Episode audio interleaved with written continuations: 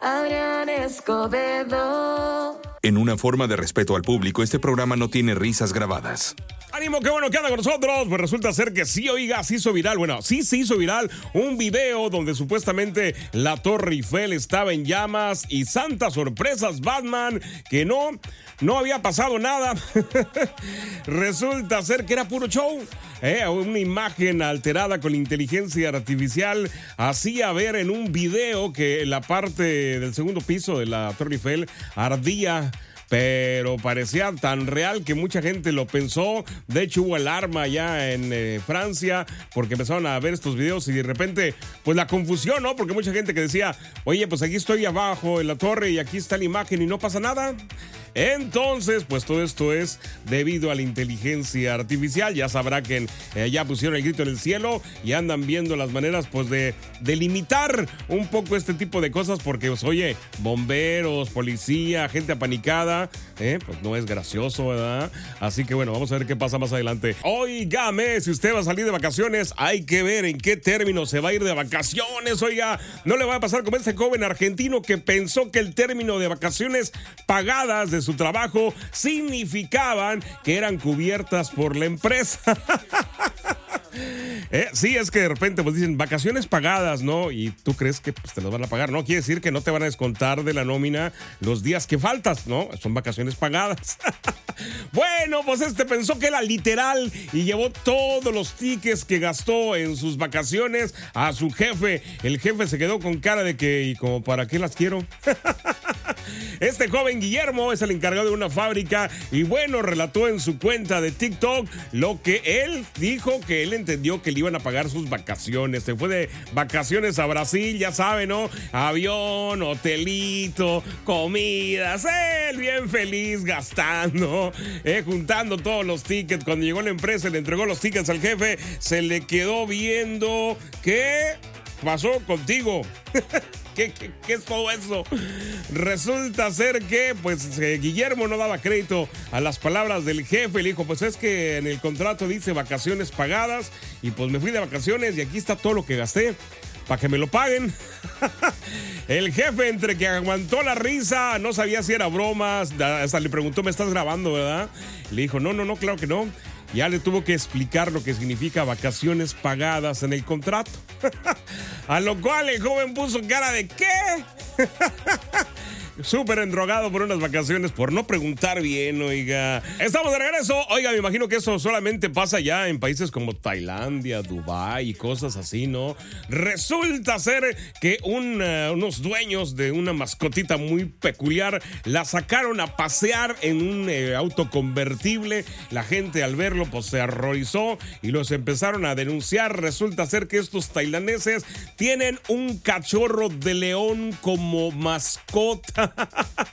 y lo llevaban, lo llevaban en el auto convertible en la parte de atrás, así que pues el, el cachorrito, pues oiga, es un cachorrito, pero no, se deja, no deja de ser un león, oiga. Esto fue aparte en una ciudad turística, en la ciudad de Pattaya. Y bueno, la escena, para variar, se hizo viral por mucha gente que tomó el carro con este, con este pequeño leoncillo paseando en la parte de atrás del vehículo. Y bueno, resulta ser que el Departamento de Conservación de Parques Natural y Vida Salvaje y Plantas indicó que los tailandeses, esta pareja, pues va a recibir una multa. ¿eh? Van a enfrentar, fíjese, un año de prisión y una multa hasta por 10 mil bats, que equivale a unos 2.800 dólares según el cambio de ahorita, ¿no?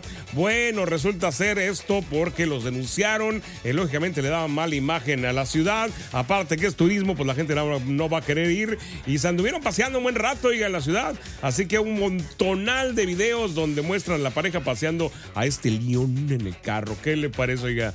¿Eh? Oiga, ahí está la multa y un año de prisión, ¿qué tal por el paseíto? Ese es el 105.5 FM acompañándote. Bien, estamos de regreso, óigame aquí en el internet para adultos vamos a platicarle cómo puede hacer para garantizar que los chamacos, que los niños sobre todo, tengan uso seguro de los celulares según los expertos. Aparte que hay expertos que señalan que la edad adecuada para que un niño use un celular es a partir de los 13 años. ¿Escucharon bien? Sí, 13 años.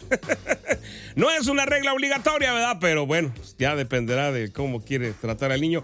Pero que hay niños de que es de los... Bueno, en fin, eso es otro rollo. Ese es otro programa, digo aquel. Bueno, pues resulta ser que hay algunos trucos para que los chamacos tengan un uso seguro de los celulares. ¿eh? Lógicamente, lógicamente, tienen que estar involucrados los papás, no nada más saltarle el celular. ¿Por qué están haciendo esto? Porque resulta ser que hay algunos uh, teléfonos que no tienen bloqueo de menores y los uh, chavos tienen ingreso a todo el internet. Sí, todo el internet, todo, todo Ah, ¿verdad? es para ponerle impacto. Bueno, resulta ser que la solución, pues es lógicamente buscar celulares que traigan esta protección para menores o bien instalar apps seguras para que puedan restringir de una manera adecuada el contenido que reciben los celulares. Mira, ahorita el, no para echarle el gol a la marca de edad, pero iPhone sí lo hace muy bien su sistema de seguridad con menores. De hecho, restringe todo, contactos, eh, tipos de páginas que puede entrar, aplicaciones. Eh, le pones qué edad tiene el chamaco y te dice qué aplicaciones no puede bajar, qué contenido no puede ver en la red.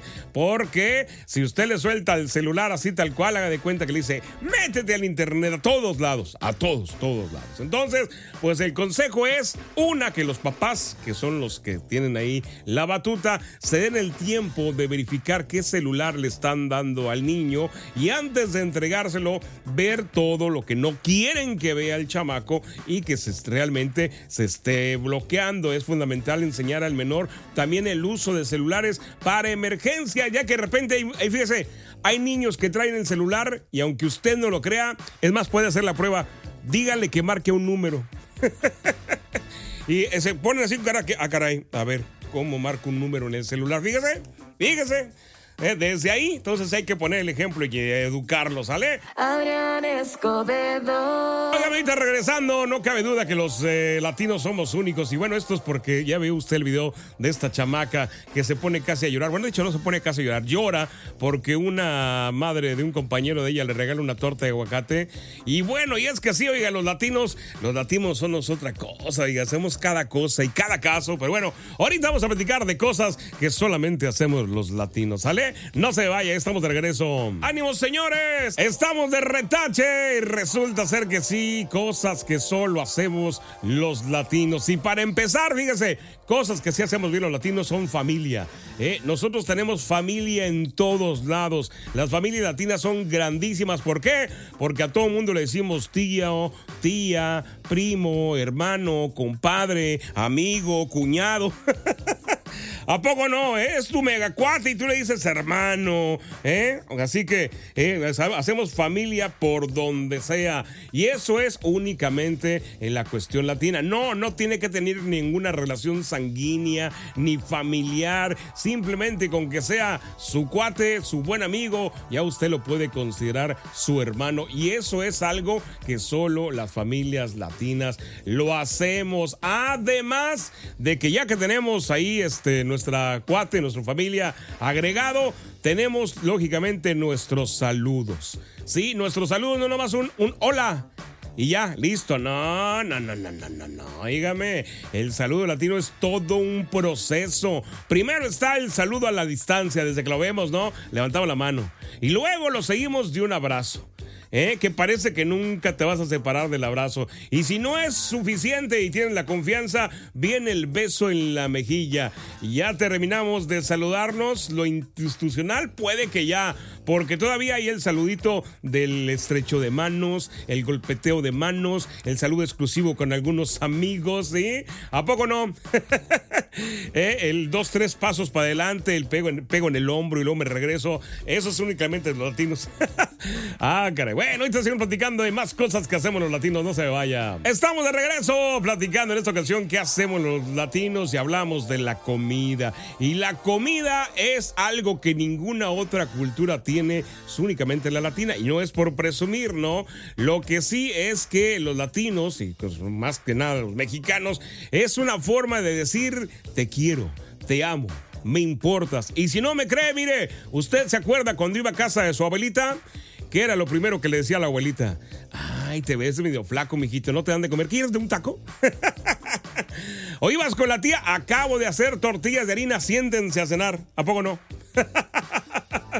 Eh, en una casa latina nunca falta la comida. ¿eh? Eso es que ni qué. Y además que la comida no es específicamente para una celebración. No importa si es arrocito, si es frijolito, si son tamalitos, ¿sí? La comida siempre está presente en todo. Mire, desde que nacemos hasta que nos vamos. Nacemos, ¿qué hacemos? El bautizo, ¿qué hay? Comida. Primera comunión, ¿qué hay? Comida. 15 años, ¿qué hay? Comida. El cumpleaños del cualquiera que hay, comida. Diciembre, Navidad, Día del Padre, Día de la Madre, eh, Día del Niño, Día de los Abuelos, ¿a poco no? Eh, comida. En la boda, ¿qué hay? Comida. ¿Te divorcias? ¿Qué hay? Comida. Eh, ¿Te mueres? ¿Qué hay en el, en el velorio? Comida. ¿A poco no? Así que es una tradición importante en los latinos la comida. Desde que inicias hasta que te vas, hay comida. Es más, te la voy a poner bien fácil. Los latinos somos los únicos que tenemos un día exclusivo, ya muertos, en que regresamos a la comida. que es el Día de Muertos, ¿a poco no? Estamos de regreso y bueno, ah, ya hablamos de la comida, ya hablamos de la familia, ¿qué más hacemos los latinos bien? Pues la pachanga, la pachanga, oiga, la celebración, eh, las celebraciones latinas son otro rollo, eh. ¿Quién necesita dormir cuando puedes bailar toda la noche y luego pegarte al after y luego pegarte al cumpleaños y luego otra pachanga, todo seguido? No importa si empieza en la mañana, en la tarde, en la noche, si llueve, si no llueve, si hay nieve, si no hay nieve, dijeron que había pachanga y hay pachanga, oiga. eh, se hace porque se hace. y sí, sí, como dijimos ahorita la comida, celebramos hasta el día del meme ya andamos celebrando, fíjese. Así de esas andamos, ¿eh? Y no es una fiestecita nada más de que, ay, hola, el cafecito, no, no, no, no, hacemos la pachanga. Y otra cosa, si está buena la pachanga, usted no me va a dejar mentir. No falta quien llegue y dice, eh, ¿a poco ya se acabó? Yo traigo lo traigo. No, ni conoces al individuo que acaba de llegar. ¿Eh? Eso en el Fiesta Forever, oiga. Semana tras semana podemos agarrar pachanga. Hasta el cumpleaños del gato y la vecina andamos festejando. ¿A poco no? ¿No le ha pasado? Claro, oiga. Lógicamente, pues pastelito. Es pachanga, hay pastelito, hay postrecito, hay tamalitos, hay comida, hay música, sí, de toda, oiga. Música de toda la cosa. Así que, señores, si algo sí hacemos bien también, pues son las pachangas. ¿A poco no? Y ya para acabar, antes de irnos, déjame te digo, otra cosa que hablamos es el idioma español. Y usted va a decir, ¿qué, qué tiene eso de raro? Pues todo, oigan, porque aparte de que es un idioma muy extenso en cuanto a palabras y conjugaciones verbales, pronunciaciones, Todavía nosotros le sumamos palabras que ni existen, este, dichos que tampoco conjugan. ¿Eh? El hubo, qué onda, carnal, y cosas así. Le vamos agregando un montonal de palabras a cosas bien sencillas. ¿eh? Y hacemos más difícil el idioma. en fin, somos todo un caso, pero ¿quién como nosotros? Adrián Escobedo. Avanzamos, señores. Oiga, mire, cuando yo leí esta noticia, le voy a decir la verdad, sí sentí feito. ¿Por qué? Porque era de esas cosas que, que me gustaban mucho de la NASA. Este helicóptero que tenía ya en Marte se llamaba, ¿cómo? Ingenuity, ¿verdad? Sí, ingenuo. El ingenuo. Resulta ser que, pues ahí se les perdió la señal cuando lo andaban volando. Se cayó y se rompió. Ah, caray, oiga. Este robot tenía una misión planificada de 30 días para realizar cinco vuelos cortos en Marte. Sin embargo, logró estar casi tres años en los que consiguió 72 vuelos. O sea, duró más de lo que tenía que durar, ¿no? O sea que ya le habían sacado ganancia. ¿Eh? ¿Qué le parece, oiga? y bueno, pues desgraciadamente, pues todo por servir se acaba. Y pues el Ingenuity, pum, se rompió, se cayó y tan, tan. Ya no hay más este, helicóptero para allá. Están pensando en mandar otro, sí y no, porque ahorita no tienen planeado este, mandar nada a Marte. Ahorita ya sabe que todo va para la Luna, así que pues también veremos si hay otro otro robot. Lo que sí es que dicen que ya van a empezar a dar a conocer pues todo lo que planificó el robot, todos los mapas que logró hacer, que para eso lo llevaron, entre alguna que otra foto rara que sacó, ¿eh? no crea que no. Así que bueno. Estamos de regreso. Imagínese, amiga, que usted va al doctor, va a hacerse una operación de este, pues ahí se va a hacer unos arreglitos, ¿no? Es, usted va a hacerse una reducción de senos, ¿no? Y resulta ser que entre al hospital, ya sabe, la edad de alta, todo aquello, muy bien. Y se equivocan al hacer su operación, oiga. Esto le pasó a Tiffany, una mujer de 28 años que vivió un momento, dice ella, que muy desagradable al ver que su cuerpo había sido modificado por completo. Resulta ser que ella iba por una cirugía de reducción de busto, pero despertó con implantes y una liposucción de abdomen.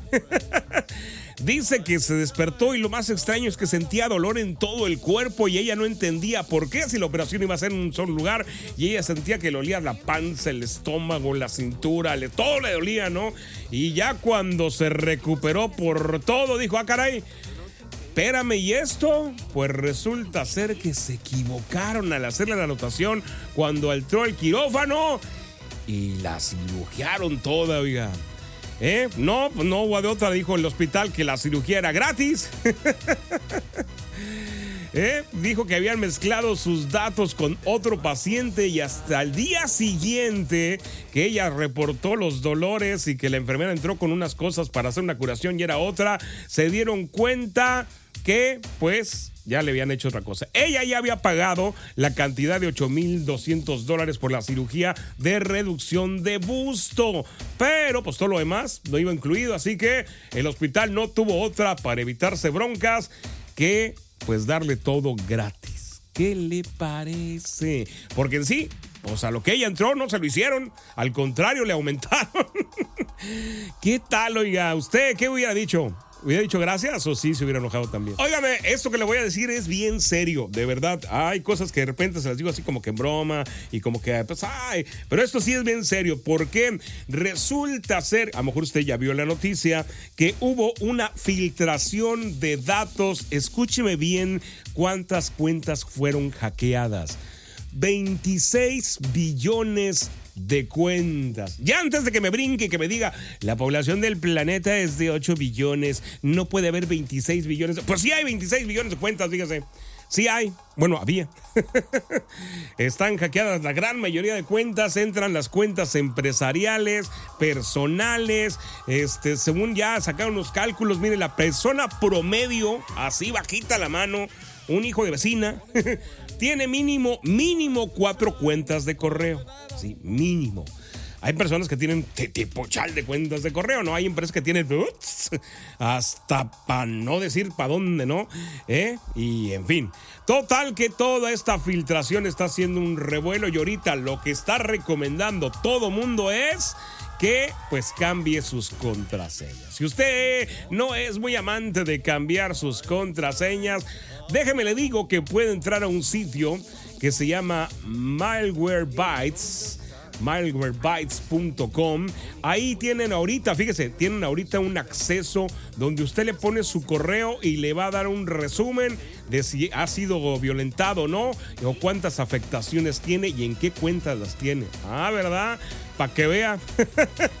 con su puro correo principal, con eso le va a sacar todo el abarrote. Así que pues mire, no lo deje ahí, vaya y cheque, a lo mejor sí está en la, en la lista, ¿no? Bien, oiga, estamos regresando para platicar la historia de estos chinos, oiga, que estaban haciendo una cirugía cuando les agarró el temblor. Resulta ser que en últimos días se está haciendo viral estas escenas donde se ve que está un equipo de médicos en un quirófano realizando una cirugía cuando de repente se les empieza a mover todo y resulta ser que se presentó este sismo, este sismo de magnitud de 7.1 en el oeste de la provincia china de Xinjiang y las Autoridades confirmaron que por lo menos tres personas murieron en este fenómeno. Bueno, cuando esto ocurría, pues había un grupo de médicos que estaban haciendo esta operación y bueno, en este video se ve el momento exacto en el que casi todos los objetos de la sala de operaciones empiezan a moverse.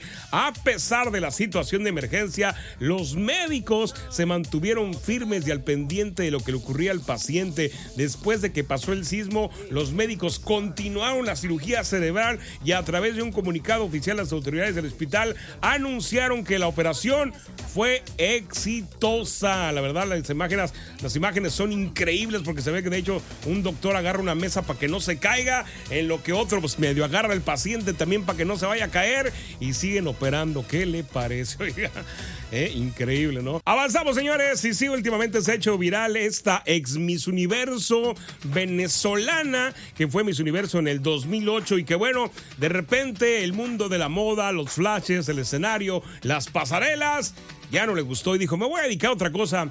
¿Qué creen que se agarró a hacer? ¿Mm? Bueno, pues ahora es una fiel predicadora cristiana. Así es, la vida del glamour que una vez disfrutó. Ella dijo que le tenían confundida su mente, pero que un día recibió el mensaje divino y ahora eh, se unió a la iglesia cristiana evangélica y bueno, fue tanto su apego que ahora es una predicadora que comparte su palabra con una iglesia en Nueva Jersey. ¿Qué le parece? Y aparte, lógicamente, todo eso lo comparte a través de su Instagram. Esos vicios que no se quita uno, ¿no? Ella sigue en el Instagram, pero pues ahora dice que da pues el ejemplo a muchas mujeres. Dice que no se arrepiente, ¿no? Que ni que nunca les va a decir a ninguna mujer no lo haga, sigue tus sueños. Simplemente que ella después de eso, pues después de la pachanga y todo aquello, dijo, pues hay que, pues hay que buscar algo más, ¿no? Hizo algo más, pues fue a ser predicadora. ¿Qué le parece, eh?